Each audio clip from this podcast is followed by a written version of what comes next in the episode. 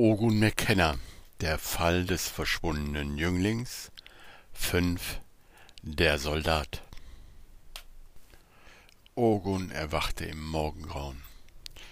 Die Nacht war unruhig gewesen, da Wind aufgekommen war und das Tab ziemlich laut flatterte und auch einige Regenschauer niedergegangen waren. Ogun liebte dieses Wetter wenn die Natur sich von ihrer rauen Seite zeigte. Er glaubte auch nachts ein Reh bellen gehört zu haben, aber das war bei diesem lauten Flattern des Tabs nur schwer einzuordnen. Außerdem gab es hier im Westen Deutschlands viel mehr Zivilisationsgeräusche. Er hatte Hubschrauber und auch Flugzeuge bemerkt, die nachts über den Wald flogen, im Gegensatz zu seinem Wohnort, der weit im Osten Deutschlands lag und der sehr ruhig war. Der Regen tröpfelte nur noch leise und der Wind hatte ganz abgeflaut. Mit einigen Handgriffen verwandelte er seine Hängematte in einen halb sitzenden Stuhl, so dass er bequem lesen konnte. Ogun benutzte für seine Geistesschulung hauptsächlich einen Kurs in Wundern. Er hielt es so, dass er das Übungsbuch durchübte und sich dann im Wechsel das Textbuch und das Handbuch für Lehrer sowie das Lied des Gebetes vornahm. Das Übungsbuch dieses Kurses ist so aufgebaut, dass es in verschiedenen Tageslektionen Gedanken vorstellt, die der Übende mit in den Tag nimmt und tagsüber auf das anwendet, was er sein Leben nennt, was aber eigentlich einen Traum darstellt. Einen Traum von Leben, denn Leben kann niemals eingeengt und eingezwängt werden in eine kleine Person, die leben und sterben kann. Auch wenn er mit dem Textbuch arbeitete, nahm er sich einen Gedanken oder auch einen kleinen Textabsatz mit, um tagsüber damit zu arbeiten, darüber nachzudenken und darüber zu meditieren. Bei der geistigen Arbeit am Morgen kam es darauf an, möglichst nicht wieder einzuschlafen und trotzdem entspannt zu bleiben. Dies gelang Ogun im Sitzen deutlich besser als im Liegen, weshalb er die sitzende Stellung bevorzugte.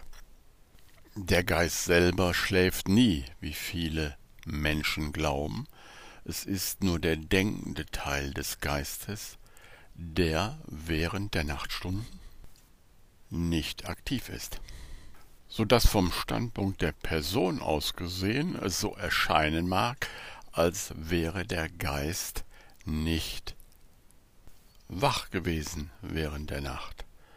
Wenn dem so wäre, wie könnte man dann feststellen, ob man gut geschlafen hat? Die Frage beantwortet der Teil, der wach war, das ist der nicht denkende Teil des Geistes. Ogun wusste natürlich um die Zusammenhänge und wusste, dass nichts erholsamer ist, als in diesen Teil des Geistes ganz einzutauchen und sich mit seiner Quelle zu verbinden. Nach seiner morgendlichen Geistesschulung benutzte er den wachen Geist noch, um mit seinen Guides, seinen Lehrern, die der Kurs im Wundern übrigens den Heiligen Geist nennt, zu kommunizieren und Anregungen und Inspirationen mit in den Tag zu nehmen. Er entschied sich, bis zum Termin mit dem Soldaten in der Natur zu bleiben und sich zu bewegen. Aber vorher würde er sich ein kräftiges Frühstück machen. Denn draußen schlafen macht immer hungrig. Ogun war eine halbe Stunde vor dem Termin bei Domenico und er wusste sofort, warum dem Soldaten dieses Lokal gefiel. Es war eine Art Mischung aus Eissalon und kleinem Restaurant, und es hatte nur wenige Tische. Eine große Glasfront gab den Blick auf einen kleinen Park frei. Domenico, der Besitzer, bediente selber, und kein Mensch fragte nach Masken oder Schnelltest.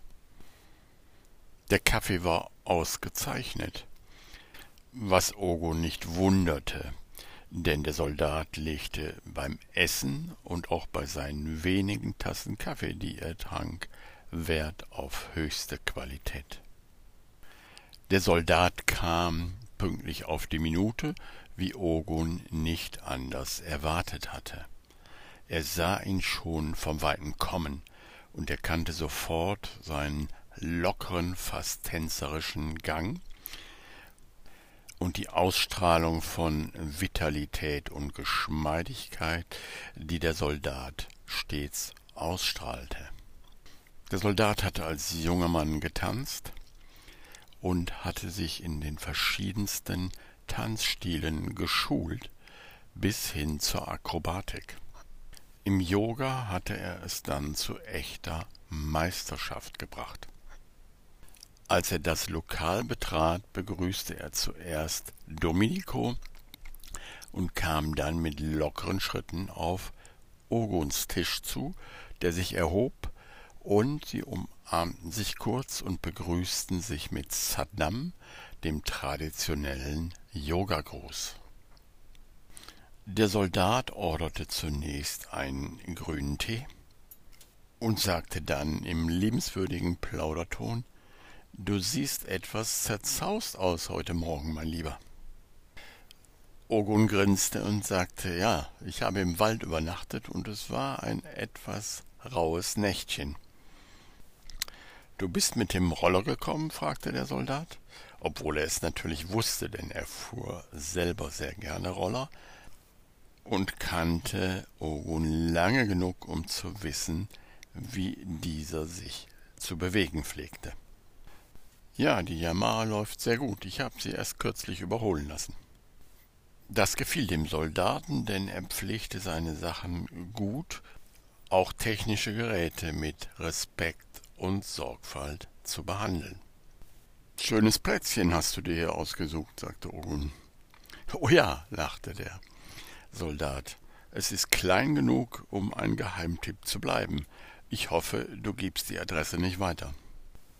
Satnam, sagte Ogun, und damit konnte der etwas vertraulichere Teil des Gesprächs beginnen. Ich ermittle in einem Fall eines verschwundenen Jünglings, und zwar mit Namen Philipp Zöller, und eine Spur führt hier nach Wuppertal. Um genau zu sein, hat mich der Satguru hierhin geschickt und mehr weiß ich bis jetzt auch nicht. Ogun benutzte bewusst den Begriff Satguru, denn er bezeichnet in der indischen Tradition, der sich der Soldat verpflichtet fühlte, das, was man die innere Führung nennt. Oder wie der Kurs sagen würde, der Heilige Geist. Der Soldat lachte und sagte, oh, das freut mich, dass du deine Ermittlungen weiter vom Sadguru leiten lässt. Das ist der richtige Weg, mein Freund. Ich habe auch eine Kleinigkeit für dich. Man könnte, hm, man könnte sagen, eine Randnotiz. Philipp Zöller wurde vor sechs Monaten bei einer unerlaubten, weil unangemeldeten Demonstration gegen die Covid-Maßnahmen nicht festgenommen, aber erkennungsdienstlich behandelt. Die aufnehmende Beamtin war dabei davon fasziniert, dass sich Philipp Zöller, ich zitiere, gekonnt, die Beamtin hat dies in Anführungsstrichen gesetzt, als Frau verkleidet hatte, was sie ganz offensichtlich sowohl irritiert als auch fasziniert hatte. Dies ist aber auch schon alles, mein Lieber. Oha, sagte Ogu, das passt durchaus zu einem Traum, den ich in Zusammenhang mit diesem Fall hatte, und Ogun berichtete kurz. Hm, was meinst du, was die Beamtin mit gekonnt gemeint hat? Der Soldat lachte wieder. Das heißt im Amtsdeutsch in etwa, äh, dass es gut gemacht war, aber die Beamtin sich natürlich nicht täuschen ließ. Wollte Philipp Zöller Sie denn täuschen? fragte Ogun. Das sind wohl kaum Fragen, die sich eine deutsche Beamtin stellt, mein Lieber. Dafür gibt es doch Leute wie dich. Der Soldat wusste natürlich genau, wovon er sprach, denn er war durch seltsame Umwege an seinen Arbeitsplatz in der Ballistik und der Kriminaltechnik im Polizeipräsidium Wuppertal gekommen. Mehr habe ich leider nicht zu diesem Fall. Hm, oh, das ist mehr, als ich erwartet hatte. Danke, sagte Ogun. Die Frage nach dem Zweck der Verkleidung wird also dich zu beschäftigen haben, schmunzelte der Soldat. Der Vater der Illusionen ist der Glaube, dass sie einen Zweck haben, zitierte Ogun den Kurs und fuhr fort, dass sie einem Bedürfnis dienen oder einen Mangel befriedigen. Aha, du benutzt noch immer den Kurs, sagte der Soldat und verfiel in das für ihn so typische beobachtende Schweigen. Ogun nahm dieses Angebot gerne an. Es war eine der schönsten Seiten ihrer Beziehung, dass sie gut zusammen schweigen und beobachten konnten. Ogun wusste genau, dass der Soldat den Kurs sehr gut kannte, hatte er ihn doch in mehreren Sprachen studiert und geübt. Und so schauten sie gemeinsam aus den großen Panoramafenstern und sahen Menschen, die einkauften und ja, viele hasteten, nur wenige schienen in Ruhe zu sein. Der Zirkus ist sehr unruhig im Moment, nahm der Soldat den Faden wieder auf. Ogun wusste, dass der Soldat mit dem Zirkus den Traum meinte, in der indischen Auffassung Lila genannt oder auch Maya. Das unwirkliche Schauspiel im Bewusstsein, welches unwirklich ist, weil es im Bewusstsein keine Trennung gibt. Die Person dies aber ganz anders erlebt, weil der Geist es so gewählt hat der Geist darf wählen, sich selber als Person wahrzunehmen und damit Bewusstsein zu begrenzen. So entsteht eine gedachte Scheinwelt, die man Maya, die Illusion oder das große Spiel oder Zirkus nennen kann. Wie ist es auf der Arbeit? fragte Ogun. Der Soldat lächelte und sagte, hm, geballert wird halt immer, da haben wir gut zu tun. Ich habe jetzt eine 24-Stunden-Schicht. Wenn du nicht wieder in den Wald willst, kannst du auch bei mir übernachten. Essen ist genug da und du kennst dich aus. Du weißt, wo der Schlüssel ist. Ogun spürte einen Moment nach und bekam ein klares Ja innerlich und sagte, oh, das Angebot nehme ich sehr gerne an. Dann schwiegen sie wieder eine ganze Weile. Der Soldat griff nach seinem Portemonnaie und schaute nach Domenico. Aber Ogun hielt diese Bewegung fest und sagte, Du bist mein Gast. Der Soldat bedankte sich, zog in Ruhe seine Jacke an umarmte Ogun kurz und glitt hinaus auf die Straße. Ogun sah ihm noch eine kleine Weile nach und sah ihn dann im Nebel verschwinden, denn es hatte sich sehr zugezogen. Er war froh, heute Nacht nicht im Wald zu sein.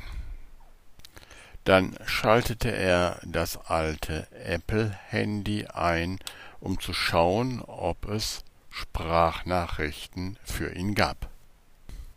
In der Tat gab es eine Nachricht, wenn auch keine Sprachnachricht. Viele Menschen tippten ihre Nachrichten lieber, um nicht allzu spontan zu werden. Das traf offensichtlich auch für Ute Zöller zu. Die Nachricht war kurz, aber sehr interessant.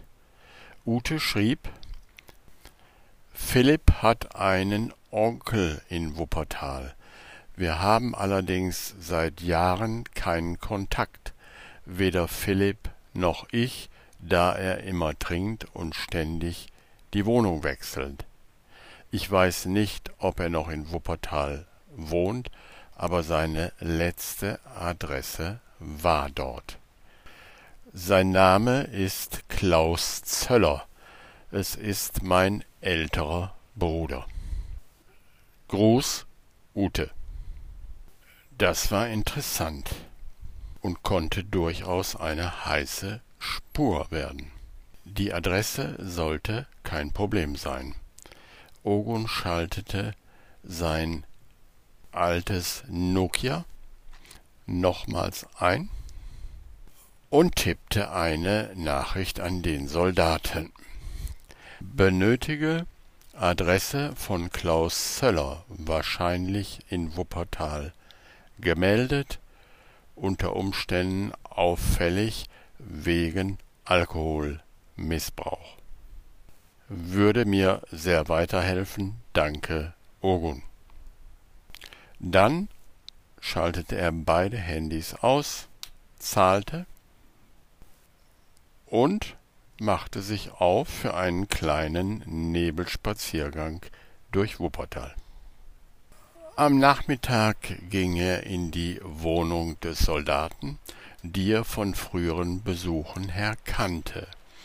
Er war jedes Mal fasziniert von der minimalistischen Ausstrahlung dieser Wohnung. Es gab zwei Räume und ein kleines Bad. Der eine Raum enthielt einen Schrank und ein flaches, hartes Bett, welches auch als Sofa genutzt werden konnte. In der Ecke lag ein zusammengerolltes Futon für Gäste.